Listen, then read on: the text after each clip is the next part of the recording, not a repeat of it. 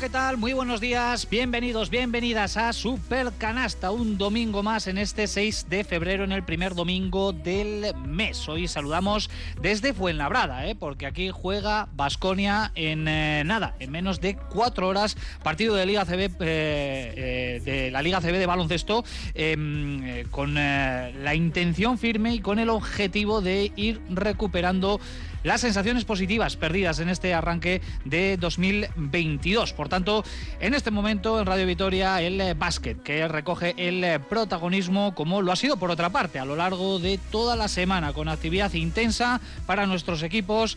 Eh, eso sí, los resultados no han sido del todo buenos, todo lo contrario, han sido tres derrotas las que hemos cantado estos días para nuestros máximos representantes, especialmente sangrantes las dos de Basconia en Euroliga el eh, conjunto de Neven Espagia que prosigue con esa particular caída libre en esta competición. Son cinco derrotas ya eh, consecutivas, se hunde en la tabla clasificatoria y ya sin opciones eh, reales de pelear por ese top 8 con muchísimas dudas alrededor del equipo y también de su entrenador. Tampoco le fue bien a Kuchaman Karaski el pasado viernes tras caer ante uno de los grandes de la categoría en el duelo aplazado que le restaba al conjunto de Madrid de la primera vuelta. Derrota 6 5 8-6 ante un Valencia Basket muy superior en eh, Mendizorroza. No lo vamos a negar, ¿eh? la temporada está siendo realmente dura, bastante difícil de digerir en muchísimos aspectos, incluso demasiado repetitiva ¿eh? en ocasiones, pero tenemos que seguir insistiendo, ¿eh? tenemos que seguir analizando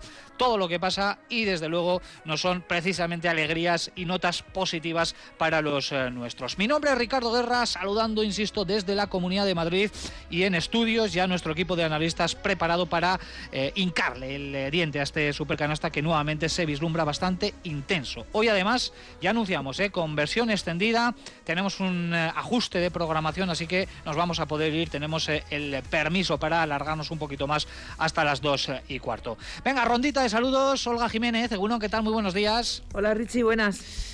Bueno, pues la semana viene dura, ¿eh? ya hemos eh, comentado y la cuestión es que cada domingo últimamente, exceptuando alguna victoria que nos llega eh, por parte de Cuchabán Karaski, pues nos estamos eh, repitiendo, estamos entrando en, en, bucle prácticamente, pero hay que seguir, ¿no? Hay que insistir y percutir porque en algún momento tienen que llegar las victorias, ¿no? Sí, sobre todo porque en algunos momentos peor no se puede hacer, con lo cual hay que agarrarse a que la mejora traerá alguna que otra alegría y espero que también un poco de relajación, tanto en la parroquia vasconista como en la de, Araski, ¿no? No está siendo una temporada fácil para ninguno de los equipos, al margen de cuestiones externas, dícese de COVID y lesiones, eh, pues las sensaciones que se dejan eh, en pista.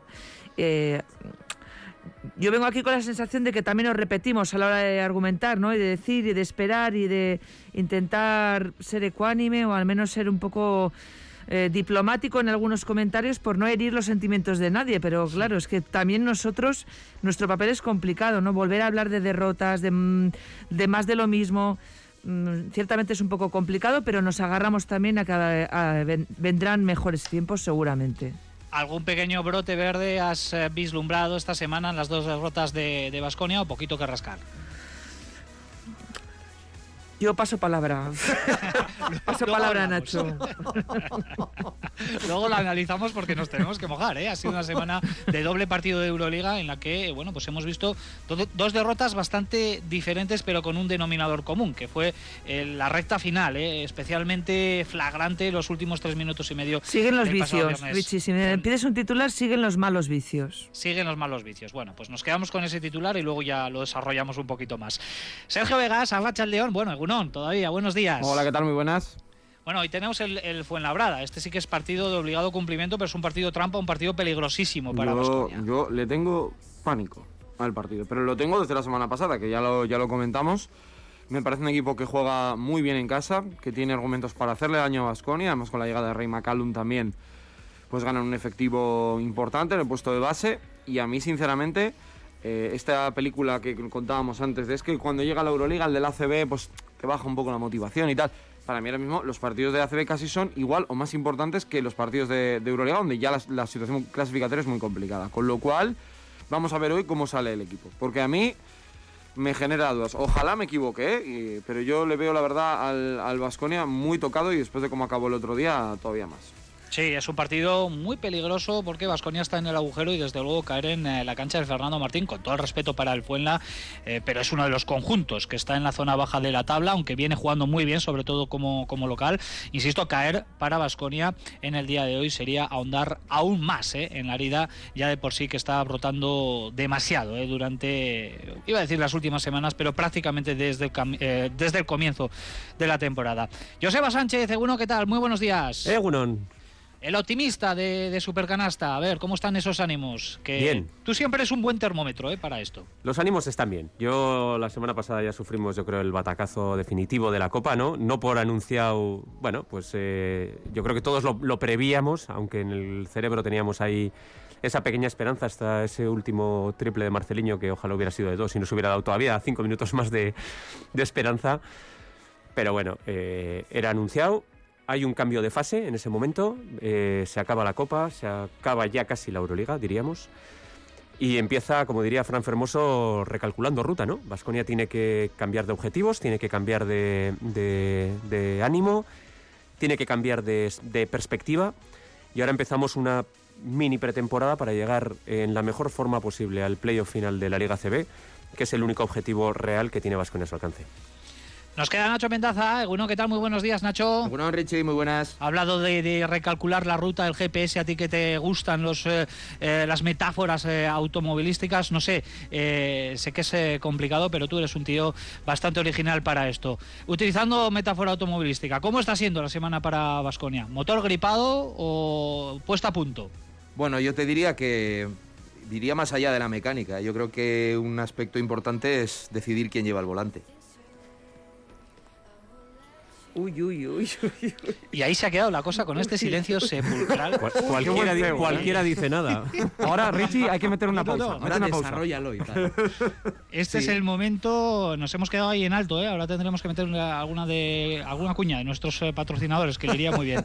Eh, mira, pues lo vamos a dejar ahí, Nacho. Me lo desarrollas ahora enseguida porque además vamos a hablar de la persona que está al volante ¿eh? de, de, inicio nuestra tertulia de Basconia. Hoy nuestro primer tema va a ser la posición de Neven Espagia, bastante criticado, incluso autocriticado por él mismo, por eh, sobre todo los tres últimos minutos y medio que vivimos el viernes frente a Olympiacos. Tenemos tiempo ¿eh? por delante para analizarlo todo, también con nuestras secciones habituales, con Norberto Rodríguez en la coordinación técnica. Es tiempo de tertulia dedicada a Basconia, aquí en Radio Vitoria en Supercanasta.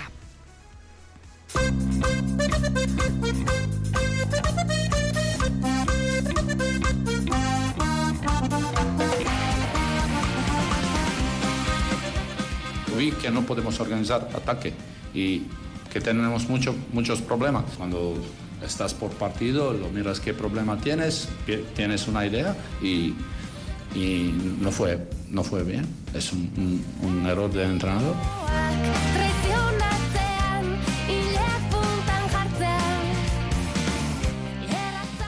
Este era Neven Espagia el pasado viernes, asumiendo que no estuvo del todo inspirado, vamos a decir, en la disposición final de su quinteto, eh, de su configuración frente a Olympiacos. Ese parcial final 2-12 para los griegos, eh, con una secuencia de pérdidas, de despropósitos que condenó a Basconia a su quinta derrota seguida en Euroliga en eh, una semana de doble golpe, además, en una Buesa Arena que además sigue sufriendo la gris temporada de su equipo, pero a mi juicio, eh, por lo menos el pasado viernes, el martes un poquito más frío, pero con una eh, actitud inmejorable eh, por parte de todos los que se dieron cita en el Buesa, además siendo muy comprensivos con el estado actual anímico del equipo que se encuentra en una depresión de la que esperemos que pueda ir saliendo poco a poco. Así que, compañeros, por este punto vamos a abrir el, el debate. Las decisiones del entrenador que siempre tienen muchísima incidencia, ¿no? Incidencia directa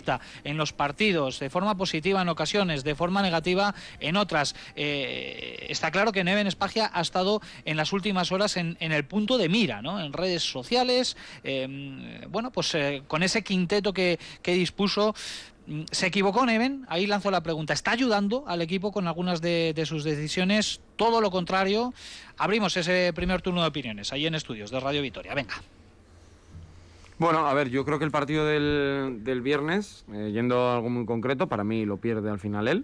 Es cierto que eh, hay victorias de entrenador y victorias de jugadores y derrotas de entrenador y derrotas de jugadores. Él lo reconoció en sala de prensa, eso tampoco es algo que estemos eh, inventándonos. Se equivoca en varias decisiones muy concretas, que además yo creo que todos los que estamos en el pabellón, la gente que estaría viendo por la tele o siguiendo por la radio, percibía que había cosas que eran muy extrañas.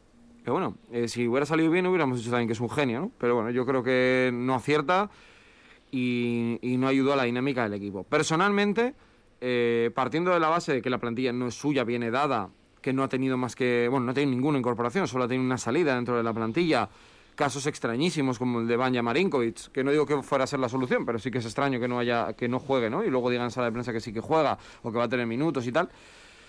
A ver, eh, creo que él tampoco, no voy a decir que él sea un problema, pero no es parte de la solución a día de hoy. Yo creo que no está ayudando eh, dando unas variantes. No estamos viendo un sello ¿no? de lo que podría ser un, técnico. Pongamos, por ejemplo, alguien que vino sobre la marcha, Pedro Martínez. ¿no? Vino y dio un sello al equipo. Te puede gustar más o menos, pero lo dio. Eh, el año que llega Peras también después de Pedro Martínez, cambia el estilo. Te gusta más o menos, pero tiene ese cambio. Yo, sinceramente, con Neven solo le voy a poner algo en positivo para mí, que es, bueno, dos. Uno, el rol que poco a poco le va dando Artur Kurus, que está un poco en versión Tadas el año pasado al final y que a Wade Baldwin lo ha convertido otra vez en un jugador útil. A partir de aquí, es que hay muchos, eh, muchos condicionantes, pero está claro que ahora mismo pues está como el equipo, en horas bajas. Sí, yo creo que ese es buen, buen resumen, ¿no? Está un poco como el equipo. Eh, respecto de lo de esta semana, concretamente del partido Olympiacos, que quizás lo que ha, ha levantado más, más polvareda, bueno, yo si hubiera estado ahí, lógicamente no estoy ahí porque lo haría bastante peor, pero me refiero que no, los cambios y las decisiones no son algo que a mí me pasaran por la cabeza como algo a hacer en ese momento. Pero bueno, él reconoce que se equivoca, es un error. Creo que no es el que más se equivoca eh, en estos partidos, y hablo de jugadores, respecto a la toma de decisiones. Lo que pasa es que es un poco eso, ¿no? Eh, estoy de acuerdo con Sergio, que da la sensación y dices, bueno, realmente eh, tiene influencia, tiene impacto, tiene eh, está consiguiendo que este equipo juegue de una determinada manera o, adquiera determinados hábitos que parece que quiere conseguir pero que no consigue y que le están penalizando, pues le está costando mucho. Le está, le está costando mucho. Entonces aquí yo no sé si es la. Claro, es el, debate imposible de resolver, yo creo, si, si es más, tiene más peso el profesor o tiene más peso los alumnos. ¿no? En este caso yo creo que hay un poco de mitad y mitad. Mm, está claro que, bueno, está claro, no, por lo menos para mí me refiero, eh, la, la, decisión de jugar con tres pequeños, de prescindir de algunos jugadores, de volver a poner a Granger y a Enoch en el, en el campo, bueno, le lleva al equipo a estar en una situación de riesgo que entiendo que él asume, pero las pérdidas de balón de Lamar Peters y de Baldwin las cometen Lamar Peters y Baldwin. Y Lamar Peters la pierde subiendo el balón y Baldwin las, la pierde sacando de fondo. Yo creo que hay un entrenador poco tiene que ver, ¿vale? Es que yo creo que se junta un poco todo, eh, pero no, no, reduciría el análisis al, exclusivamente al, partido Olympiacos, es verdad que es lo más reciente, esos tres minutos y medio. Yo le extiendo un poco al, al, partido incluso anterior del Zenit. Y aquí ya resuelvo un poco la incógnita que, que, os he dejado con lo de quién lleva el volante. Me refiero a la toma de decisiones también en el campo.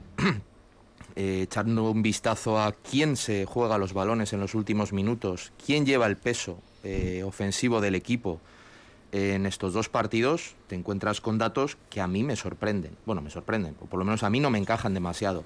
Y es que en estas, dos derrotas los jugadores que más balones han jugado son, por este orden, Enoch, Granger y Baldwin. A una media de 13 posesiones los dos primeros y 12 con mucho el, el tercero. Mm, yo no sé si en este equipo Baldwin, yo creo que sí, que viene a ser un jugador bueno que consuma posesiones, que tome decisiones, se equivoque o no pero yo creo que ahora mismo Enoch y Granger no son los jugadores que más tienen que tirar en este equipo. Y lo vimos que el día del Zenit, que Enoch eh, acaba teniendo que resolver o decide resolver en varias ocasiones con, con, malos resultados. Granger lo mismo, Granger en ese partido hace 18 tiros, bueno, 18 tiros, entre tiros y posesiones y balones perdidos, etcétera, son 18 posesiones. Entonces es que igual el equilibrio hay que buscarlo de otra manera, con otros jugadores. Estamos hablando de que Rocas y Peters, que son los jugadores que esta semana han tenido más productividad por posesión, no aparecen en, ese ranking de jugadores con más protagonismo. Estamos hablando de jugadores que han estado en casi dos puntos por posesión. bueno, mm, yo creo que ese es un poquito también el, o debe ser la vía, ¿no? Para reconducir y ese recalcular ruta, decir, bueno, vamos a ver quién, quién tiene que conducir y quién tiene, quién tiene que estar de copiloto.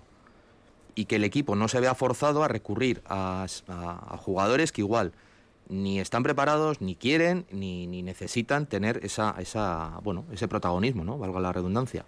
Entonces por ahí va un poco también yo creo el, o por lo menos mi análisis, de decir, bueno, ¿qué está pasando? Yo Mira, ya que hablamos de llevar el volante, yo pondría también otro símil, ¿no? Y es cuando tú estás aprendiendo a conducir y te montas en un coche de estos de autoescuela que tiene dos volantes, ¿no? El que está aprendiendo que lleva un volante y el, y el profesor que va al lado que, que, lleva un volante por si acaso tú te equivocas para poder enderezar el coche, ¿no?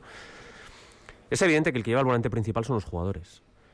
Podemos echarle en cara a Neven los cambios. Yo creo que se equivoca, se equivoca de raíces, sobre todo en el, en, secar, en sentar a, a, a Rocas Yedraitis para un partido que de verdad estaba siendo decisivo. Bueno, pues me pareció un, un, error de bulto, pero, pero luego le escuchas en rueda de prensa y dices, yo decido poner tres bases en el campo, porque veía que el partido se me podía escapar. Vale. Tú puedes acertar o equivocarte en esa decisión, pero cuando tú pones tres bases en el campo y tus tres bases se dedican a perder balones, eso no es una culpa del entrenador, eso es culpa de los jugadores que es evidente que luego el entrenador es incapaz de enderezar ese volante que los, que los jugadores están torciendo, torciendo mal. ¿eh? Yo no, no quiero sacarle la, la, cara a Neven porque Neven estuvo muy mal el otro día, pero, pero creo que la, la, la responsabilidad principal es, de, es de, los, de, los tres bases del otro día que pierden unos balones increíbles. Diría que, se, que es un accidente si esto ocurre una vez o dos. El problema es que esto ocurre cada partido. Cada partido. La situación de, de Wade Baldwin de, Granger y de, y de, y de Lamar Peters con la pérdida de los balones es recurrente en cada uno de los partidos. Entonces, cuando hablamos de llevar el volante, yo sí que creo que hace falta cirugía en este equipo. Cuando hablaba de recalcular ruta, este equipo tiene que llegar al playoff de la mejor manera posible. Pero sinceramente creo que hace falta cirugía para que este equipo llegue bien a esa fase de la, temporada. Ahora mismo no creo, no creo que con estos tres bases este equipo pueda llegar bien a final de temporada. Porque la, expectativa que nos ha dado, o lo que nos ha demostrado hasta ahora, es que no va a llegar bien con estos tres jugadores. Dicho lo cual, y sabiendo que el Lamar Peters termina contrato dentro de, de poco, quizás, o no, no, no es cierto que termine contrato, sino que se le puede cortar dentro de, de poco, yo sinceramente creo que si este equipo quiere llegar bien, es el momento de actuar y de meter cirugía en este, en este equipo. Porque podemos hablar de entrenadores y podemos poner a, a Zelko Bradovic a poner a estos tres bases a, a, a dirigir el, el, partido.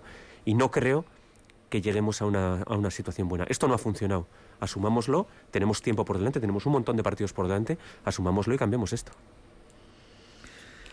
Eh, ¿Y qué añado yo, Richie? Sí, sí, además estoy de acuerdo con, con las tres opiniones.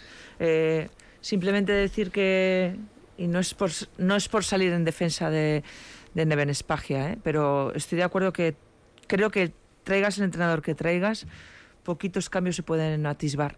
La plantilla es la que es.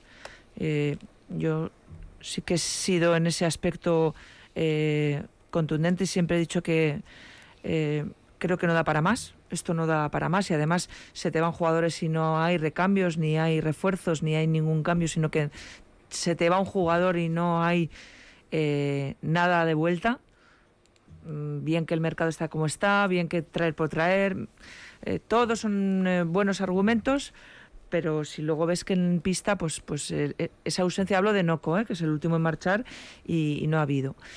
Con lo cual se me antoja un poco complicado, aunque estoy de acuerdo con Joseba en el tema de la cirugía. No sé de qué manera y de qué modo, pero está claro que la plantilla necesita algún cambio y algún refuerzo y algo para darle una vuelta. Y sobre todo tener algún jugador que también tome el mando. ¿no? Yo, yo creo que uno de los problemas de esta plantilla es la falta de personalidad de todos sus jugadores. O sea, nadie levanta la voz, nadie es más líder que nadie. Lo que te decía hace unas semanas es, pues eso, cada partido es como la visita al dentista. Voy, juego, pierdo, gano, me duele, no me duele y eh, hasta el próximo día. Y sigue siendo esa misma sensación. Eh, yo continuaría con Neven porque ha sido la apuesta después de lo duro que ha supuesto eh, cortar a Dusko Ivanovic, el entrenador de Basconia. Eh, y porque creo sinceramente que no es una solución volver a traer a otro tercer entrenador. Pero sí que las soluciones pueden estar de una vez por todas en algún cambio en la plantilla. ¿Cómo, de qué manera? Bueno, yo no soy gestora. Eh, ¿Cuánto dinero eh, hay en la hucha? Tampoco tenemos ni idea. Pero si queremos llegar con cierta dignidad al final de la temporada, algo se ha de hacer ya. Pues mira, me viene bien recojo el guante de, Olga Jiménez y se lo lanzo tanto a Joseba como a Nacho como a Sergio. Ha comentado eh, Olga que ella eh, eh, continuaría hasta final de temporada con Neven Espagia. Em, el resto, ¿qué haríais? ¿Creéis que, Neven Espagia es el, capitán que, puede llevar este barco a puerto, eh, que puede acabar de una manera digna la temporada, eh, que con una serie de, herramientas novedosas eh, el croata puede hacer funcionar esta, esta maquinaria? ¿Lo veis así? ¿No es momento para hacer un segundo cambio en el banquillo? Yo fíjate, en contra de lo que se suele decir muchas veces, que lo fácil es cambiar al entrenador y tal, yo creo que ahora lo más fácil es cambiar a los jugadores, me refiero. Eh, fácil entre comillas, ¿eh? Mm, digo, que algo que pueda tener un impacto en la plantilla, o en el, perdón, en el resultado del equipo y en la trayectoria, yo creo que es más fácil buscar un cambio a través de jugadores que a través de entrenador. Porque yo creo que el peso mayor que tienen, que tienen la trayectoria de este equipo este año son los jugadores y no está yendo bien, con lo cual yo tiraría por ahí. Otra cosa es lo que comenta Olga, ¿no? que bueno, pues estamos hablando a ciegas, sin tener ni idea, y claro, aquí es muy fácil, ¿no? Pues mira, ficho un, base, un escolta y un pivot. Ya, pero hay que ficharlo. pero bueno, yo creo que son, bueno, mm, si hubiera que pedir una carta a los Reyes Magos, yo la mía personal eh, sería un base, un escolta y un pivot. Yo es que creo que si hay que invertir el y casi te diría, perdona, y casi te diría en ese orden, ¿eh? ¿Cómo has dicho tu orden? Base, escolta y pivot. Uf, yo creo que, bueno, la carta está bien, lo que pasa es que a veces cuando haces la carta... Eh, si el rey mago se la lee y, por lo que sea dice, va, que se le hace pesada, que se con lo primero. Yo creo que, para mí, eh, me parece que hay que invertir más en la plantilla, más que en el entrenador, porque creo, y esto lo digo ya hoy, que creo que Neven el año que viene no debe ser el entrenador del Vasconia, partiendo de esa base. Pero, y se debe construir un proyecto diferente. Pero en esta temporada yo buscaría eh, un jugador exterior, o sea, es decir, solucionar lo de Marinkovic y lo de Lamar Peters, porque no entiendo nada. Eh, y luego fichar a alguien que le ayude a Stephen Enoch de verdad. Porque no puede ser. Eh, y con eso, intentar haciendo dos apuestas para que el año que viene, ¿os acordáis del año de Ivonne Navarro, no? ¿Qué hizo el Vasconia? Fichó, es cierto, con un acierto extraordinario, ¿no? James y, Adams, pero apuestas que el año que siguiente te puedan valer. Metió a Hanga al final de los playoffs. O sea, eso es lo que tiene que hacer el Vasconia, construir un plan. Luego, oye, ojalá, yo creo que ni el más optimista pensaba que iba a salir lo que salió después, ¿no? Pero eh, tirar de ese plan y traer jugadores que te sirvan hoy y que te sirvan para el futuro. Y ya está, y acabar bien la temporada. Creo que Neven es un buen entrenador, que trabaje con ellos y el año que viene construir un proyecto con alguien desde cero. Yo, respondiendo directamente a la pregunta de, Richie, yo desde luego no cambiaba de entrenador. Ahora mismo me parece, no sé, Sí, es fácil cargar contra el entrenador, pero eh, la clave está en los mimbres, lo tengo, lo tengo clarísimo. Compro completamente lo que ha dicho Nacho, base, escolta, pivot y por ese orden. Y si no da para todo, pues eh, hagamos un max mix con el base y el escolta, busquemos un, perfil combo que sea capaz de, asegurarnos no perder balones y de tener un poco de amenaza en la, en anotación. Eh, y busquemos también un refuerzo para, para. Eh, pero sí, yo creo que ahora mismo es de verdad el momento de fichar. Es el momento de fichar, creo que es el momento en el que se puede cortar a Lamar Peters. A mí Lamar Peters me parece un jugador muy voluntarioso y que a lo mejor dentro de dos, tres años puede ser un gran jugador de Euroliga, pero a día de hoy ni tiene la experiencia ni tiene el, peso para poder eh, soportar este equipo, ni tiene la capacidad de anotación mm, mínima para poder jugar en Basconia. En, Kurux es más amenaza que él ahora mismo. Con lo cual, bueno, pues, pues eh, la situación es esa. Es momento de cirugía, sí. Yo estoy completamente de acuerdo con eso.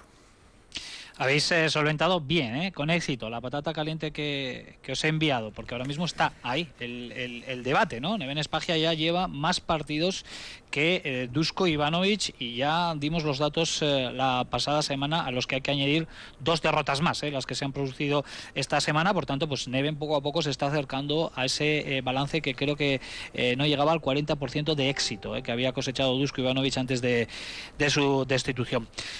Bueno, los, eh, los brotes verdes, que no sé si los ha habido esta semana, unos buenos 25-30 minutos frente a Zenit de San Petersburgo, eh, frente a Olympiacos, en un partido muy poco vistoso, todo hay que decirlo en cuanto a calidad, con un conjunto griego que llevaba eh, también, arrastraba la peor racha de la temporada, con muchos problemas en el COVID. No sé, en estos dos partidos, en esta semana y pese a las derrotas, porque ya vislumbrábamos una semana complicada en cuanto a resultados y en cuanto a dificultad de los partidos, ¿veis algo que os dé motivos para la esperanza? Que es algo que también le trasladamos al propio Neven Espagia en, su última comparecencia, con el regreso ya de todos los jugadores, por primera vez en, esta campaña eh, puede disponer de, incluso 13 jugadores ¿no? y, poder hacer un descarte. Eh, está claro que los resultados no han sido buenos, pero se ha visto algo bueno, se ha visto eh, alguna nota positiva, ¿no? Con Alec Peters, con Rayeste, con, con la irrupción también de Artur Kurus en el partido contra Olympiacos. Bueno, yo pondría dos cosas. Se pasan el balón, tiene una predisposición de empezar a pasarse más el balón, lo cual ya eh, está bien. De hecho, creo que durante el partido, los dos partidos, nos dedicamos mucho tramo a decir, aunque fallase, está bien tirado, porque está bien jugado. Otra cosa, ya entramos en el acierto y en el talento, que esto es otra cuestión. Eh, yo creo que más en el día del Zenit que el de Olympiacos, aunque también hubo cosas en Olympiacos, me gustó. Yo creo que perder estos dos partidos como los han perdido les hace mucho daño, porque han reseteado, han creído en algo y no han tenido la fortuna de acabar ganando o han tenido errores o lo que fuera. Han acabado... Hay veces que tienes que tener suerte de ganar. Eh, que un tiro no entre, que la pérdida que tú cometes la malpites pues que la cometa otro. Y eso les puede afectar. Por eso digo lo de vamos a ver hoy, que me preocupa. Y luego Alex Peters, que me parece el jugador pues más fiable de esta plantilla. El otro día contra Olympiacos le dimos el nivel que puede, que puede ofrecer. Es que parece que juega con smoking.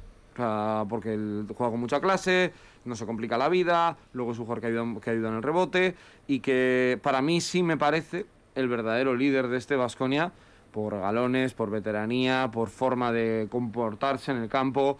A mí es el que me da un poco de ilusión de decir, bueno, pues el Vasconia tiene un 4 que ahora sí es fiable y vamos a ver si a partir de aquí, pues al resto de piezas, como puede ser Costello o puede ser Tadas, los sigues utilizando. Por ahora, yo creo que a Tadas habría que darle otro uso también, dicho sea de paso. Yo creo que sí que hubo o ha habido bastantes cosas positivas pensando a futuro. Eh, una es la numérica que habéis comentado, eh, tienes ahora ya todos los jugadores, mejor o peor, pero ya empiezas a tenerlos a todos. Eh, también comparto lo que ha dicho Sergio, de que el equipo yo creo que está, durante muchos minutos de, ambos partidos, hizo las cosas de la manera correcta, aunque luego no le salieran bien. Eh, hay otros aspectos, como por ejemplo yo creo que Rocas está volviendo a entrar en, en punto. Peters parece que está en un nivel que si tiene continuidad puede aportar al equipo. Eh, incluso a nivel colectivo te diría que yo he visto en algunos momentos a un equipo que cuando hace clic defensivo es un equipo que puede defender muy bien.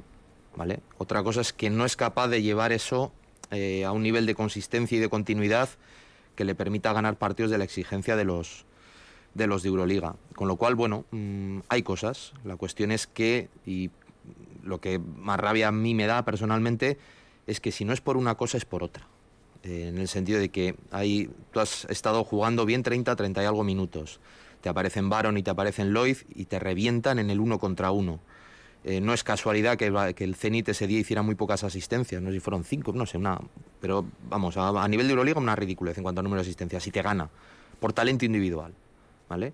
Y Olympiacos sucede lo mismo, Vasconia da más asistencias que Olympiacos y te ganan eh, jugadores como Tyler Dorsey, que sale también al final quitando a Lucas, que también podíamos haber interpretado que era una locura de entrenador. Bueno, pues le sale bien, Dorsey mete 8 puntos en un parcial de 0-10 y te, y te tumban. Y Papa Nicolau en el triple, que no es tampoco el jugador más consistente en el lanzamiento exterior, pero bueno, ante, vamos a decir, una defensa cuestionable de, de Rocas, ¿no? Pero cuando no es una. A eso iba con lo de cuando no es una cosa, es otra, eh, que a Vasconia siempre se le fastidia el plan, incluso hasta cuando juega bien. Eh, pero yo creo que eso es más fruto de la mochila que lleva arrastrando desde hace, hace, tanto tiempo que hace que cuando empieza a soplar el viento en contra, el equipo, yo le veo, Neven dice que no, mm, yo ahí pues, pues ojalá tenga razón, pues el equipo le veo a veces con una tendencia a bajar la cabeza y decir, jo, ya estamos otra vez, ¿no? Y eso se consigue pues con victorias, con regularidad y con hábito. Y bueno, mm, queda todavía Liga CB, vamos a ver Euroliga también el equipo cómo responde, pero un poco resumen, sí que veo cosas positivas para, para futuro, pero va a costar. Yo también. Yo, yo veo brotes verdes importantes. El principal y más importante, Alec Peters. No tanto por lo que hace en el campo, que sobre todo el partido de Olympiacos fue, fue espectacular, su, su incidencia en el, en el campo, sino porque creo que por fin tenemos a alguien que puede llegar a ser un poco el líder del equipo. Y hace falta. Hace falta alguien que cuando las cosas se pongan mal le puedas dar el balón y él se encargue de hacer, de hacer canasta. Eh, ese es el principal brote verde. El, tengo otros dos brotes verdes. Artur Kurux es otro brote verde. Yo creo que ante la ineficacia de nuestros eh, bases escoltas, Artur Kurux ha encontrado un, un, sitio y sinceramente creo que puede, que puede desarrollar su juego por ahí y creo que es algo que nos puede venir bien.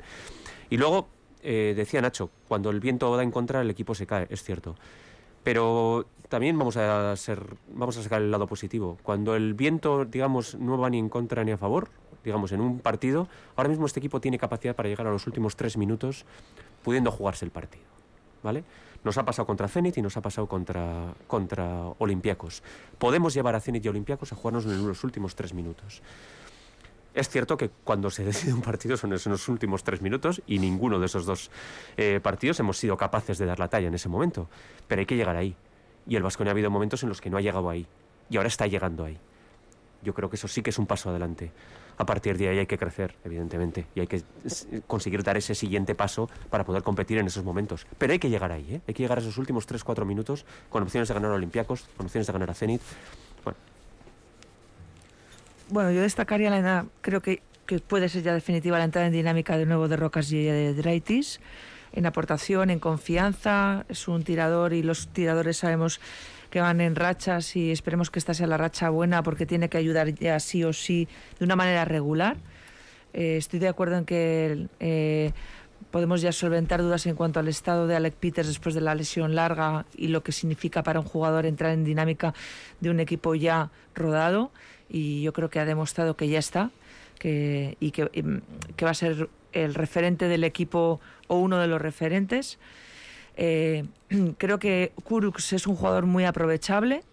Yo creo que es un jugador al que hay que darle eh, más chance y más teniendo en cuenta un poco esa posición que ocupa donde no, no acabamos de, encontrar un poco la, la brújula, pero de la misma manera que, que sí que traigo cosas positivas, como el caso, por ejemplo, de Jedraitis o de Peters, ¿no? que han sido eh, cosas eh, a tener en cuenta. Cuando, cuando unos jugadores, digamos, dan un paso hacia, hacia adelante, otros desaparecen, ¿no? Y es un poco en lo que estamos eh, este año, ¿no?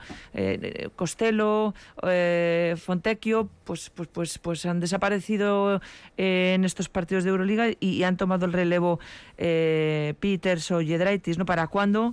Todos son, digamos, un nivel del 6, del 7, todos, todos, que será ahí cuando quizás podamos ver a un Vasconia más identificable. Sí, yo veo ahí el problema en esta última reflexión que ha realizado Olga, en que no se han repartido bien los roles, ¿eh? que no están los roles y los papeles bien definidos de cada uno de, los jugadores, para qué está cada uno de ellos y siempre que hablamos de la solidez y de la consistencia eh, de un equipo, siempre tiramos de, de, ese, de ese tópico, ¿no? de ese clásico, y es que este entrenador tiene muy bien repartidos los, los roles. En todo caso, eh, brotes verdes, yo creo que sí que los hay. Eh, eh, factores para pensar con cierto optimismo de cara al futuro, también los hay, pero insistimos en que este equipo necesita algún cambio, necesita agitar un poquito el árbol. Estáis hablando, claro, de base, mete puntos y un come niños para, para la pintura. A, mí pues el base toda una columna vertebral de un equipo. A mí el base que no meta, el base que ponga las cosas en su sitio. Usted a la derecha. base por un lado, escolta mete puntos y un eh, refuerzo interior. Pero claro, es que estamos hablando de, lo que es la columna vertebral de un equipo. Yo es que por eso pido algo de orden. De orden, por favor. Y cuando llega el momento malo, ¿os acordáis del año pasado de Henry? Decía, tranquilos. En ese caso la solución era él. Pero igual la solución es Kiedraitis. La solución es Fontecchio. La solución es Alepites. Y la solución no es que el que primero la coja, con toda su buena intención, cree que lo va a solucionar. No, no. Igual hay que jugar de otra manera. Y lo del pivot, para mí, porque es para mí otro melón, eh, Stephen es el daño colateral se lo está llevando él. Porque no, no está para jugar 25 minutos en Euroliga. Sin ser siempre, o sea, ser siempre la primera opción. Está para que un pivot le ayude, ya no digo que sea una estrella, con un perfil como tenía Antonio Yekiri, que a mí no era un juego que me fascinase, pero era un pivot sólido, y él entrar poco a poco. Y si un día está lesionado Yekiri, él puede jugar 25 minutos. Pero exponerlo cada vez las limitaciones que tiene, que las tiene, pues hace que sea siempre como una sensación de no lo está haciendo bien. Y el otro día el día del Zenit yo le vi muy tocado, acabó muy mal, porque se dio cuenta que un error suyo tuvo una trascendencia directa en el partido. Yo creo que lo hubieran perdido igual, ¿eh? pero falló una acción inexplicable. Pero fueron errores que se pueden asumir. Claro, O pero sea, yo ese, o sea, que te hagan una liup y falles el mate o el, o- Pero que él- y no entre puede ocurrir, evidentemente Claro, y le ocurrió. supuesto. Pero Stephen Ingram va a meter 9 de cada 10 que le pongas Ah, ahí. sí, sí, sí. O los ganchitos que hizo. Sí que es cierto lo que dices tú. Stephen Ingram no está todavía en ese grado de madurez de jugar 25 minutos como pivot sólido de un equipo Euroliga. Es que yo, Eso es evidente. Yo creo que el ejemplo lo hemos tenido en Vitoria, y salvando distancias, y ojalá se acerque a esas carreras. Luis Escola no llegó y fue titular el primer día. Tenía a alguien delante. Tiago no tenía, eh, no entró. ¿Os acordáis cómo era Tiago al principio? Se le- todos le veíamos que tenía talento, pero le costaba, no llega. Incluso te diré, hasta Stanco Barats, que luego tuvo una carrera rarísima, tuvo por delante a Tiago y luego él dio el paso. Es que creo que eso no lo está teniendo y creo que no traer un acompañante le está haciendo daño, porque para mí Costello en Euroliga jugando de 5 es cierto que es el que más fluidez te da, pero para mí creo que los equipos rivales te atacan constantemente ahí porque saben que te pueden hacer mucho daño. Bueno, pues los jugadores, el entrenador, eh, estamos hablando mucho de ellos, pero no hay que olvidar también que aquí hay una propiedad, hay una dirección deportiva, hay una junta directiva que es quien tiene que tomar las decisiones sobre la marcha, ¿eh? porque todos coincidíamos en verano que el proyecto tenía buena pinta, pero no está saliendo bien por las razones que sean y por las razones que venimos analizando aquí cada domingo y eh, hay cierta percepción, no sé si a vosotros también os da esa sensación dentro de- de- del vasconismo, un, un pensamiento no único, pero sí ya un pensamiento cada vez más consistente de que esta directiva está pensando casi más en el proyecto de la temporada que viene que en solucionar lo que hay esta temporada, ya con muy poquitos objetivos, tan solo el de la liga. No sé qué os parece a vosotros si también estáis percibiendo eso eh, en el aficionado y si incluso compartís esta idea. Yo no. No, porque uno, no la puedo compartir porque no sé lo que pasa por la cabeza del club. ¿Vale? Y lo segundo, porque yo creo que ese. Bueno, esa. No sé cómo llamarlo, ¿no? Esa frase, ¿no? De. No, el, el- el club tiene que construir para el año que viene. ¿A qué nos referimos? Sí, o temporada perdida, ya a pensar en la próxima. Me, me extrañaría mucho que este club dé una temporada por perdida. Me extrañaría muchísimo. Sobre todo porque no está perdida. Efectivamente. Estamos Eso- en febrero. el primero. Llevamos en es cierto que la racha, si analizamos todo junto, no, pero en la ACB llevamos siete de los últimos diez partidos eh, ganados. Eh, estamos en una posición, creo que son sextos ahora. Eh, desde luego, pensar que Vasconia no pueda llegar a ser, por ejemplo, cabeza de serie y luchar por, por jugar una semifinal ACB es, es ridículo. Eh, ahora, en febrero. No creo yo que, desde luego, que la, que el- que la directiva de este equipo esté pensando en, en eso, ni muchísimo menos. Pensar, no, vamos a construir para el año que viene. Eso está muy bonito y queda muy bien en redes sociales, pero eso no pasa por la cabeza de ningún dirigente. No, no, no. Es que es imposible. Pero es que acordaros cómo terminó el año de 2020. Que estábamos en febrero, llegó una pandemia y no hubiéramos imaginado, hubiéramos hecho la temporada. Era igual que esto, más o menos, muy similar. Y se acabó ganando la liga. No digo que vaya a ser el resultado igual, pero la gente menosprecia la liga como si no, nada, la liga ya está. Que no, que hay que intentar que, que yo lo dije que hay que intentar ser cuartos o terceros para que evitar un cruce complicado y jugar en las semifinales. Que este equipo tienes que exigirle. O sea, no puede ser que porque la copa me va mal. Oye, yo suspendo la primera evaluación, no, yo ya he suspendido el curso. No, recupera, hay tiempo. La Euroliga no te da. Bueno, intenta acabar con 15, 16 victorias que al final no dista mucho de lo que acabaste el año pasado y puedes acabar el 11, el 10, que yo creo que es donde está. Desarrolla ese Stephen Enoch, desarrolla eh, a jugadores como Baldwin para que mejore, pon más minutos a raíz, ten un plan. Yo creo que eso sí es lo que tienen que hacer. Y pensar el año que viene, hombre, por supuesto, ya sabemos que viene la Copa y en la Copa siempre se planifican cosas, aunque el Barcelona no esté, ya de movimientos de jugadores. Pero empezar a hacer, ¿no? Pensando en el proyecto, pero tirar la temporada. Es que yo creo que Vasconia, de verdad, sigo pensando que tiene buena plantilla. Es que no es mal equipo.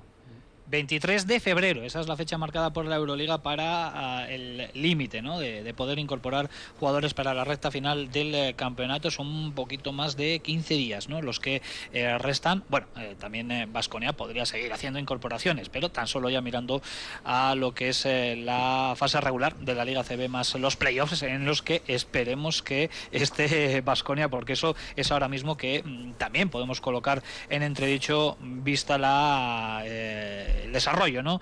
de la temporada eh, y bueno, pues esa irregularidad que está lastrando de qué manera el conjunto de, de Neven Espagia. Eh, una última, antes de hacer una pequeña pausa, el sufrimiento del Bues Arena, que, sigue ahí, pero yo creo que ya cada vez eh, el aficionado asumiendo lo que hay, asumiendo que no, no va a estar en Granada, bueno, y el que esté sin, sin Basconia en el pabellón de los deportes de, de Granada, pero bueno, yo vi una clara diferencia entre el partido del martes y el partido del viernes en cuanto a cantidad y en cuanto a ánimos y actitud del aficionado, ¿no? Cerca de 7.000 se dieron cita el pasado viernes y estuvieron pues en todo momento con el equipo, exceptuando en, esos minutos finales, que es lógico que también la gente entre en un punto de, frustración ¿no? y de, decepción por lo que se vio. Es que a nada, a nada que, ofrezca el equipo, una sensación, una conexión, algo que, que, le vincule un cordón umbilical que ahora mismo no está, a nada que se le ofrezca, la afición va a estar con el equipo, porque además tiene ganas y necesidad de sentirse identificado, de, empujar. Esta afición, eh, yo creo que ha vivido épocas gloriosas, todos lo hemos vivido. Eh, y yo creo que ahora está asumiendo también pues una época no tan no tan buena, es una transición. Todos los clubes o muchos clubes pasan por, estas situaciones y yo creo que de alguna manera está siendo comprensiva y mantenido al menos que está al lado. Siempre habrá voces más críticas, o aquel que no le apetezca ir al pabellón y está en su derecho. Pero bueno, eh, a nada que se le ofrezca un poquito esta afición, la afición va, a responder. Y aunque hay una resignación y haya quien piense en un futuro eh, proyecto, que yo creo que se está pensando en un futuro proyecto, obviamente, pero sin dar, eh, sin tirar esta temporada a la, a la basura. a nada que el Vasconia se ponga un poquito, ofrezca una mejor sensación y demás, yo creo que la afición se va a sumar y va, a empujar. No tengo ninguna duda, además. Hay un rugido de, de Artur Kurux cuando roba un, un, balón, que ruge él y con él ruge todo el Huesa. Y de verdad, ¿eh? yo me quedo con eso. Yo vi un público entregado y estoy seguro de que en cuanto a que el equipo le dé un poquito, el público va a estar ahí. El público de Vasconia siempre está ahí. Sí, pues que eh, hacer el análisis sobre tema de público, eh, conexión, etcétera, claro, yo creo que esta temporada o estas temporadas. El, análisis no es tan sencillo como en temporadas anteriores. Yo sinceramente creo que el tema social sigue teniendo un peso tremendo en, todo lo que estamos hablando aquí respecto de esto. Y yo creo que una pista es que el martes es martes, me refiero, es un día muy, vamos, muy complicado, es un día que te necesitas, no te voy a decir muchas ganas, pero necesitas hacer un esfuerzo adicional para ir a esas horas eh, dentro de lo que es una semana y tal y como están las cosas que igual ahora pues hay gente que dice, uff, pues es que igual no voy, es que igual no voy. El viernes ya es otra cosa, el viernes ya tienes al día, bueno, eh, puedes tienes la semana medio finiquitada, al día siguiente, bueno, algunos no tienen que madrugar, bueno, pues, pues socialmente digamos que es un, un, un evento más amigable de lo que puede ser un martes a las ocho y media de la tarde. ¿Vale? Pero estoy de acuerdo con vosotros en que yo creo que el, el público en Vitoria, en cuanto haya un poco de. En cuanto haya una chispa, va a prender fuego y eso lo hemos visto en, varios partidos. Otra cosa es que, bueno, que también se suma, yo creo hay un aspecto que eso no lo puedes controlar muchas veces, eh, también el, carisma ¿no? que de alguna manera tiene el equipo. El carisma hay veces en lo individual y en lo colectivo, mm, bueno, no se entrena, o es muy difícil de entrenar. Y este equipo yo creo que no tiene carisma, eh, no ha encontrado todavía, por eso decía yo también que se sienta en el, en el, asiento del piloto. Eh, repasamos las últimas temporadas, incluso jugadores que han, que han tenido mil críticas, pero que tenían esa personalidad, tenían ese, ese estilo, tenían algo reconocible. Yo este Vasconia muchas veces, y hablo desde eh, la última posición del banquillo hasta el jugador que hace el salto inicial, hay veces que yo creo que no transmite, mm, transmite plano, muchas veces. Incluso te diría... Entonces es difícil que, que, con, que en una situación tan complicada como esta, eh, el equipo se pueda, o sea, te puedes agarrar ese factor para también enganchar un poquito al público, porque si no lo tienes. Yo creo que también hay algunos que generan cierto punto de enfado, ¿eh? ¿eh? que es el caso, por ejemplo, de Baldwin y sus gestos constantes. Yo entiendo, yo le puedo entender a él eh, perfectamente y no tiene que jugar para el público, tiene que jugar para el equipo, que al final es lo, clave, pero hay gente que se agota también, ¿no? Porque es cierto que ver ese tipo de, lenguaje, de, de gestos, de... Pues es que no son agradables. Es que no son Y él, en cuanto ha hecho un gesto con la grada, se lo ha agradecido el público. Por eso lo de Kurux, ¿no? Que a poco que hace esas otadas que ha tenido en algún momento con ha jugado esas, esas sensaciones. Yo creo que eso es lo que necesita la gente. No esa sensación de estar todo el día enfadado cuando algo me va mal. Y algo me va mal es que me han cambiado, ¿eh? No, no, no que he perdido el partido. Entonces también es algo que yo creo que cuando esos jugadores que tienen un poquito de, ese carácter, lo que pasa es que estaban muy mal acostumbrados. Sengelia, eh, o sea, te puede gustar más o menos, pero para eso iba sobrado. Polonara, que no lo disfrutamos tanto como podíamos haberlo disfrutado en público, era como era. Henry era un fenómeno. Es que era un fenómeno. Es que vimos a Poirier. Eh, aparte del talento deportivo, el talento ese de transmitir. Es que estamos hablando de los cinco últimos, que hasta el más frío era Larkin, que era un fenómeno también. Eh, o James, es que acordaos del James como era también, Burus, es que hemos pasado de gente con ese, con ese don, pues a otros que tienen otro tipo de don deportivo. Yo creo que Fontecchio puede serlo, por ejemplo, a mí me lo parece. Eh, y Roca si la cosa va bien también, pero no falta, por eso digo lo de Peters como líder, ¿no? que a mí sí me parece un poco jugador que pueda hacer esa, esa coralidad. Bueno, pues todavía quedan unos cuantos partidos en el West Arena interesantes de Euroliga. Son 11 encuentros tan solo eh, los que restan en esta eh, competición que ya poco a poco va entrando en su recta final en lo que se refiere a la fase regular con Vasconia ya muy descolgado. Eh. Se ha quedado con siete victorias. Ahora mismo hay un atasco ahí en la zona media. el octavo creo que está con 12. Son 5 de diferencia con el conjunto de Neven Espagia. Por tanto, a falta de 11 partidos, bueno, pues ni ganando todos, prácticamente Vasconia tendría opción de entrar en la pelea. Así que, bueno, pues tiene que marcarte eh, otra serie de objetivos porque esta competición es eh, preciosa, los rivales eh, también, y lo que hay que hacer es intentar sumar en, sensaciones positivas para lo importante ahora mismo en cuanto a objetivo deportivo, que es la fase regular de la Liga CB, de la que vamos a hablar enseguida. Tenemos 10 minutos para las 2 de la tarde. Recordamos a nuestros oyentes que hoy nos vamos a ir un poquito más largos, nos vamos a ir hasta las 2 y cuarto, más o menos. Tenemos más tiempo, por tanto, para ir analizando absolutamente todo. Y lo siguiente que vamos a hacer aquí en Supercanasta es conectar el modo de la Liga CB.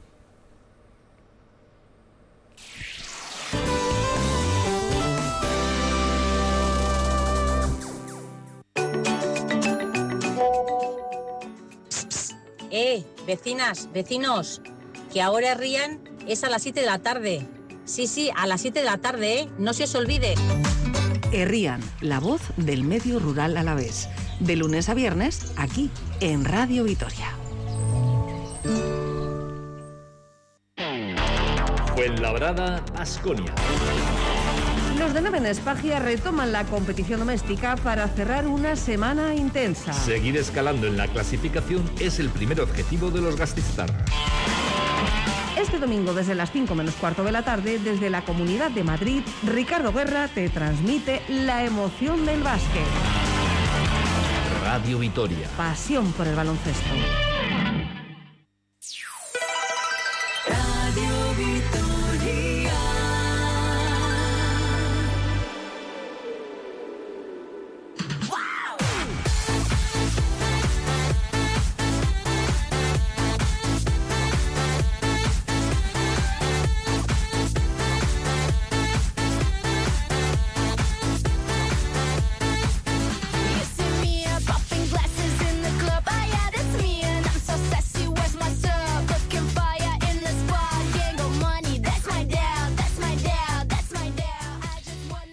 Seguimos adelante, conectamos el eh, modo ACB una vez que ya se resolvía el pasado fin de semana el eh, dilema de la Copa. Hay que seguir adelante con la segunda vuelta del campeonato. Desde ayer se viene disputando la jornada número 21 contra resultados ya definitivos. Eh, encuentros disputados ayer sábado.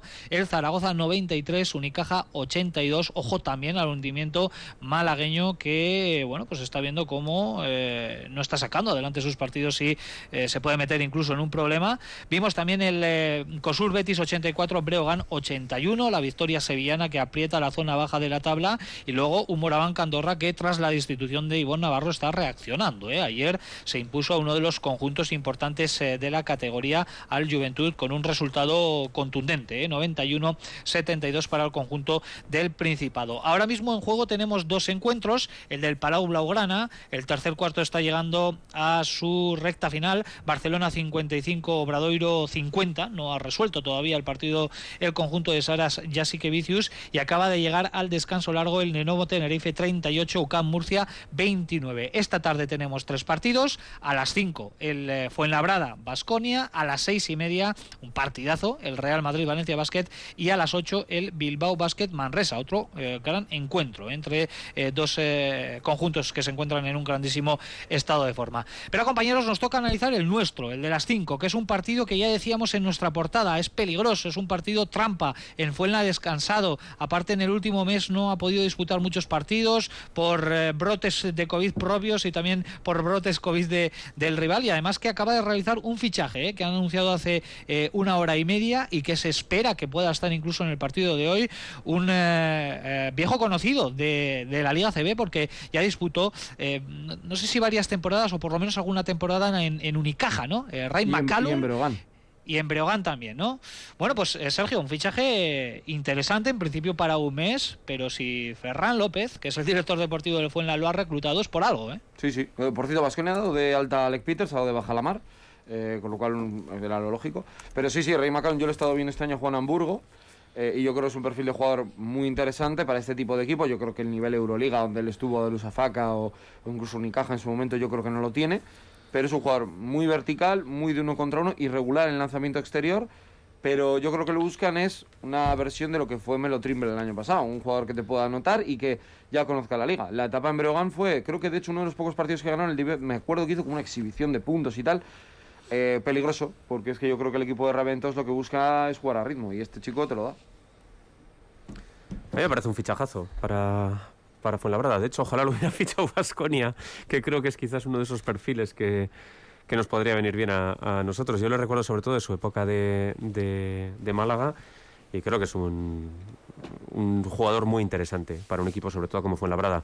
Pero no olvidemos que, Fuenlabrada se va a presentar también con la baja de Megano. ¿eh? No, no, estoy 100% seguro de si va a poder estar o no. Lleva la última semana sin poder estar y se le anuncia como duda pero es un jugador que es vital para ellos. Y, bueno, McCallum acaba de llegar y, será puede que debute, pero desde luego no estará ni compenetrado ni, ni hecho al equipo.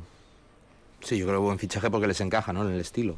Lo, lo adelanta un poco Joseba. Ellos, bueno, este perfil de jugador, en un equipo en el que hace muchísimos tiros, mm, no sé si es el que más tiros hace en la CB. No tengo la estadística delante, pero creo que estamos. Si no es el primero, estará en el top 3 seguro bueno, este tipo de perfiles, mm, que cuanto más rápido juegas y más tiros haces, más meten, pues yo creo que les, les viene bien.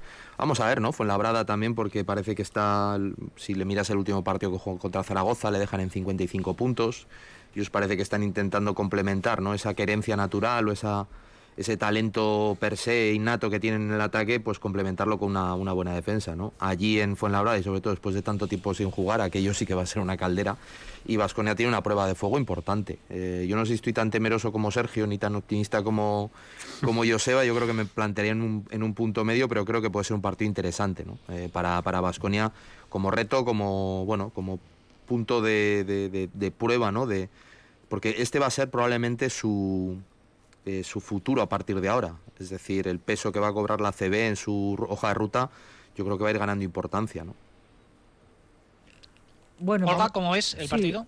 Bueno, intentar ver hoy un Vasconia equilibrado tanto atrás, eh, donde va a tener que, pelear y mucho para parar eh, el afluente anotador, ¿no? Creo que anota fue labrado 85 puntos por partido, es el tercer máximo anotador y además con eh, el primero con mejor porcentaje en tiro triple, cerca del 40%.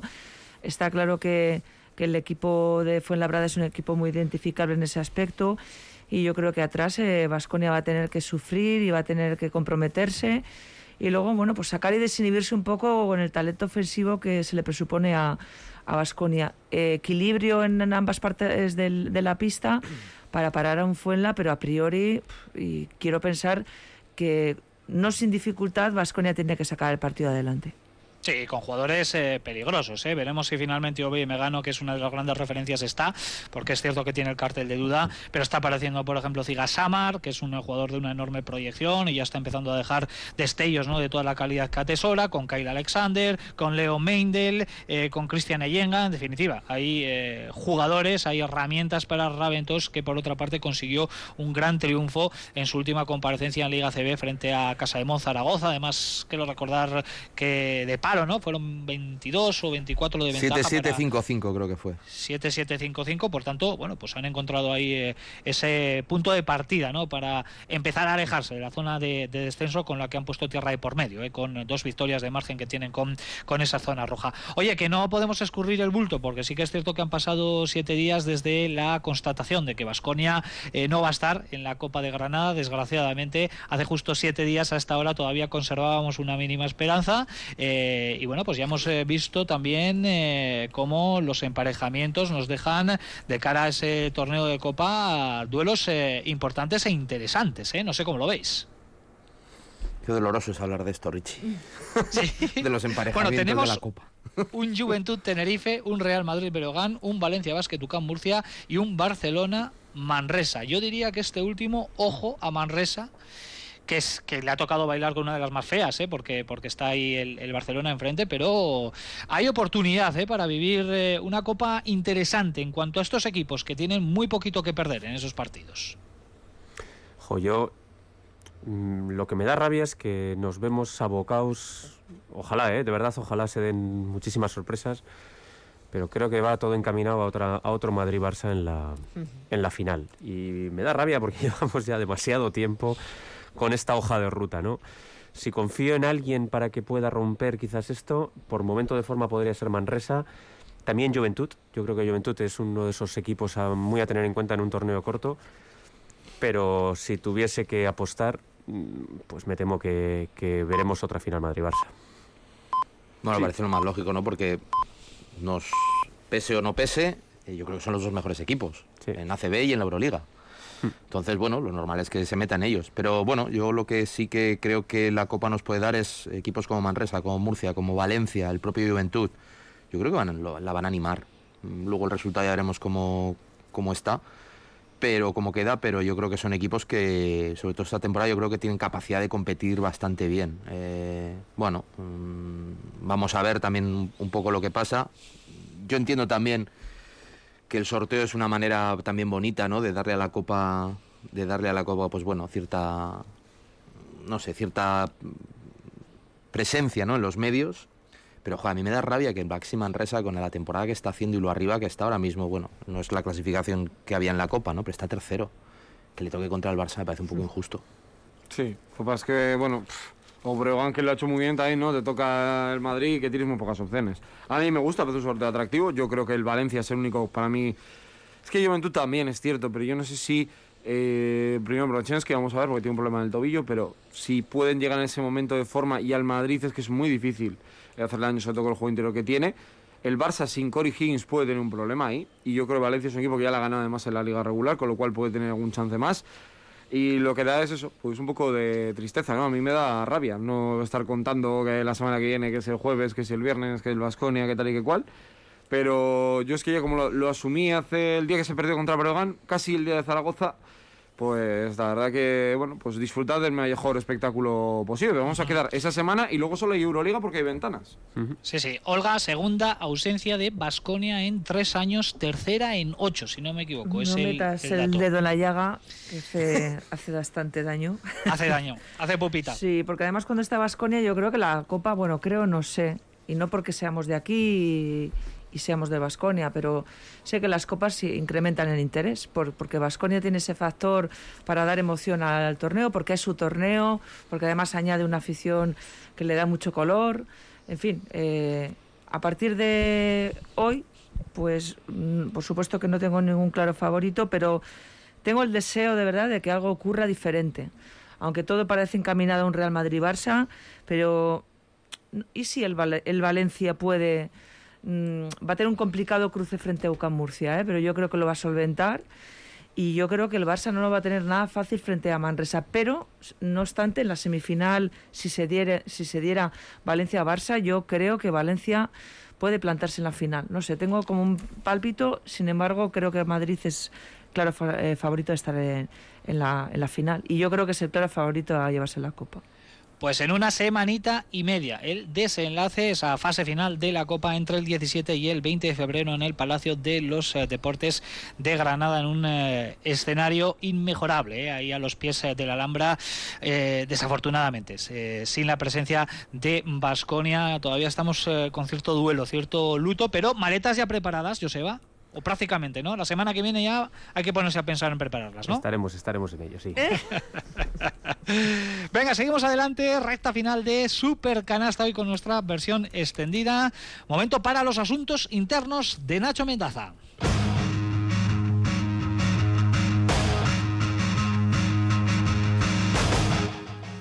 Pues yo os traigo una historia, eh, no la he descubierto yo, la he descubierto de Athletic, eh, se ha hecho eco también Gigantes del Básquet, y es un poquito, me echar la vista atrás a los Juegos Olímpicos de, Tokio. No sé si recordáis una de las selecciones que yo creo que más decepción causó ¿no? por su participación, su paso muy gris eh, por el torneo olímpico, fue la selección de Nigeria llegaba con muchos jugadores NBA, con una, bueno, una plantilla de, bastante, bastante talento y entrenada por Mike Brown, ex entrenador también de Cleveland, de Lakers, etc. Y la verdad es que en, bueno, en pretemporada, lo que es el preparatorio y tal, ganaron a Estados Unidos, ganaron a Argentina, bueno, pintaba muy bien, pero llegaron al torneo olímpico y se fueron casi por la puerta de atrás, ¿no? 0-3 y, y a casa sorprendió un poquito el nivel eh, eh, puesto en, práctica y bueno, ahora se están entendiendo algunas de las posibles causas de aquel mal rendimiento. Y es que, por ejemplo, eh, el equipo tenía que viajar, pues no sé si era el día 19 de julio, una cosa así, las, ellos debutaban el 25. Y el mismo, bueno, ese, día, pues les dijeron que, que es que lo del viaje que todavía no estaba del todo cerrado.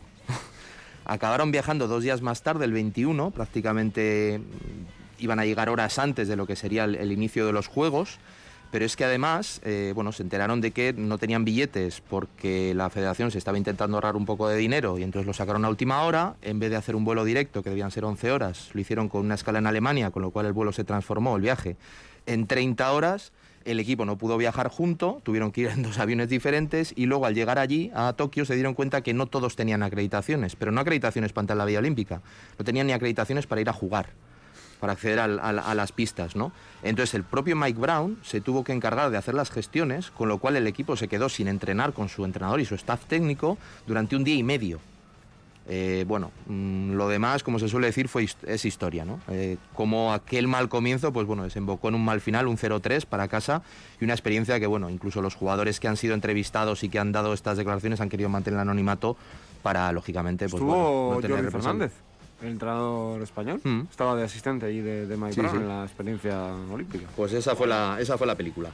Vaya desbarajuste ¿eh? ahí de la Federación de, de Baloncesto. Se les ha escapado detalles, tres detallitos. Uno, uno Michael Eric, que era también uno de los factores. Es verdad. Es verdad, es verdad. Pero me siento muy identificado con eso de las escalas en Alemania. ¿eh? Si se me hacen a mí matadoras que no tengo que jugar, pues imagínate a, los que luego tienen que batirse el cobre ahí sobre, sobre la pista, porque a veces se hacen interminables. ¿eh? El tema de estas de, las escalas, afortunadamente, eh, para algunos equipos, entre ellos está Vasconia, con el, lujo, vamos a poder decir, que se pueden permitir de poder volar en charter prácticamente a todos los destinos, en este caso de la Euroliga. Bueno, pues los detallitos que nos trae cada semana aquí en su sección Asuntos Internos Nacho Mendaza. Ahora toca cambiar de tercio. Hablamos de la Liga Endesa Femenina de Cuchabán Karaski que cayó este viernes frente a uno de los grandes de la categoría.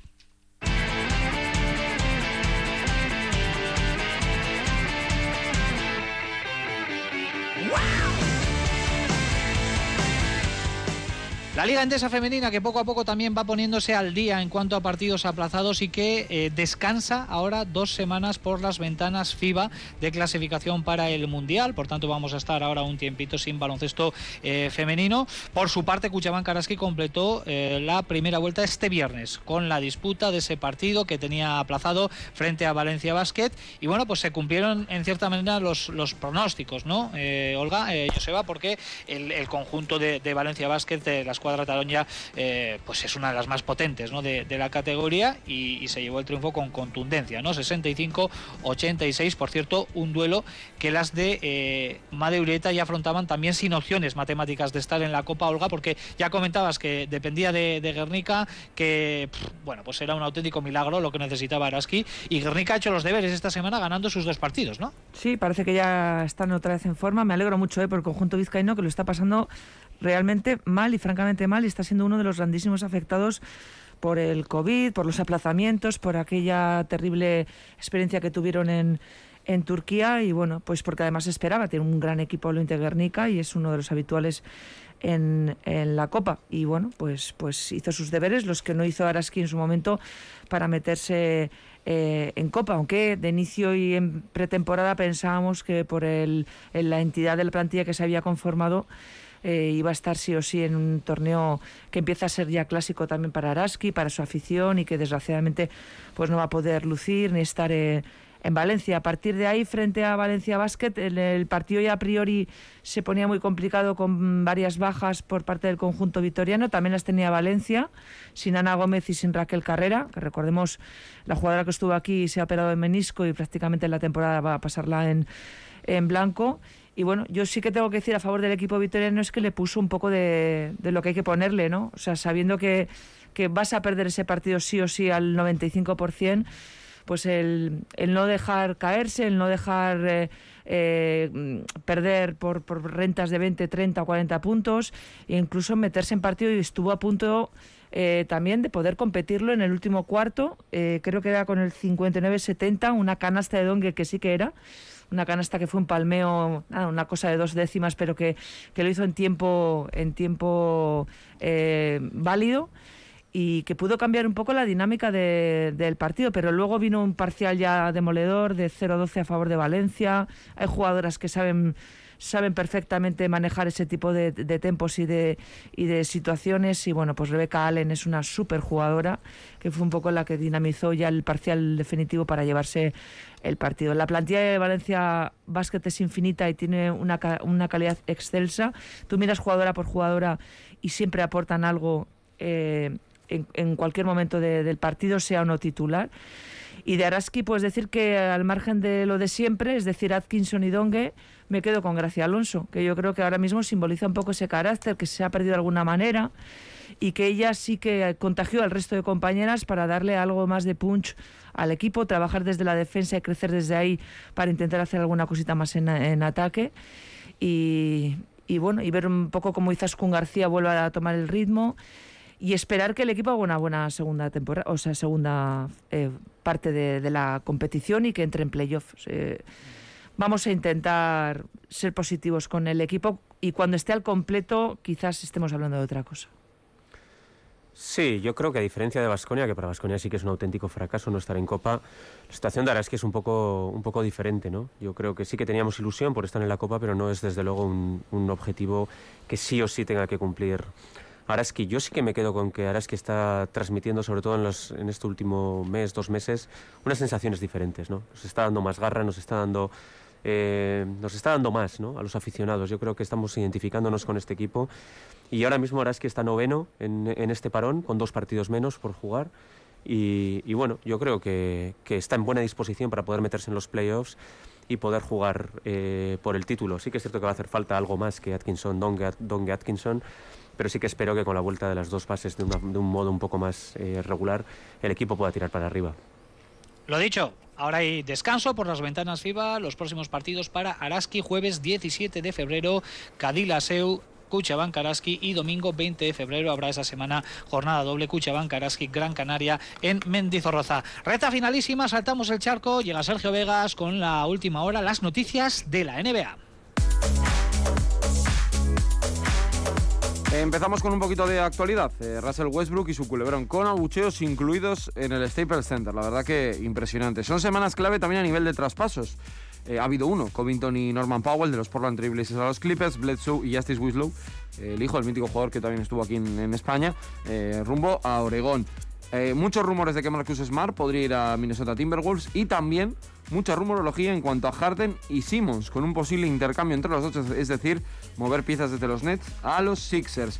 Además, eh, antes de ir con el All-Star, una magnífica noticia, la WNBA ha recibido 75 millones de dólares de eh, inversión. Uno de los inversores es Pau Gasol, minoritario, pero está ahí también apoyando el baloncesto femenino. Y esta semana también se han conocido los suplentes del All-Star. No voy a deciros cómo han quedado los equipos, porque a mí la mezcla todavía me sigue pareciendo un poco extraño, esto de que elige los capitanes y tal, pero sí los que están del oeste, Devin Booker, Luka Doncic, que es su tercera participación, Draymond Green, Rudy Gobert, Donovan Mitchell, Chris Paul y Carl Anthony Towns, y del este, Jimmy Butler, Darius Garland, que entra por primera vez en el All-Star, James Harden, Zach Lavin, Chris Middleton, Jason Tate y también la primera vez para Fred VanVleet. Bueno, pues las noticias de la NBA con eh, Sergio Vegas en esta recta final de Supercanasta en nuestra versión extendida. Nada, tenemos eh, poquito menos de dos minutos para analizar cómo ha ido la semana. Un buen eh, termómetro con el broche habitual en este programa, la técnica y el 2 más 1.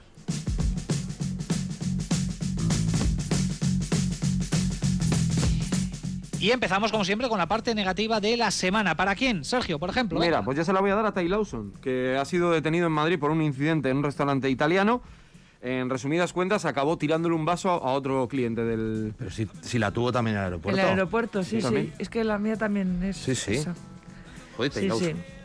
Qué Bueno, que le soltó un puñetazo a uno y tuvo que intervenir pues- la Guardia Civil. Se complica. Joder, qué viaje. Más técnicas, venga. Pues mi técnica es para los eh, incidentes que hubo después del Milán Fenerbahce. Parece ser que Gudrich le mandó callar al banquillo italiano y Kyle Hines pues casi le hace callar a Gudrich. Ya lo he dicho, para Ty Lawson porque es un poco impresentable este hombre, vamos. Pues la mía va relacionada con la de Nacho. No, no me gustó nada la realización de Euroliga, de, de ese- de esa parte final del, del partido. No nos dejó ver lo que ocurrió en el campo, enfocando a la grada, enfocando a otros sitios. Y luego cuando Sasa Georgievich iba a explicarlo en rueda de prensa, le cortaron. No sé. Telegráficamente el 2 más 1. Pues eh, la llegada de Celco Brado y Badalona me pareció muy emotivo y a él le oí al borde de, de las lágrimas. Y por cierto, partidazo. Yo para John Brown, récord de robos en una única temporada en la Euroliga, superando, ojo, eh, a Manu Ginobili. Yo para Tanaya Atkinson viene de recibir dos MVPs en dos jornadas distintas la semana pasada y ya es la segunda máxima anotadora de la liga. Yo para la afición del Vasconia, por estar con el equipo el viernes, desde luego me parecieron ejemplares. Pues con este buen sabor de boca nos quedamos. Compañeros, un saludo. Un abrazo, amor. A las dos y media más deporte aquí en Radio Vitoria. Un placer, Agur.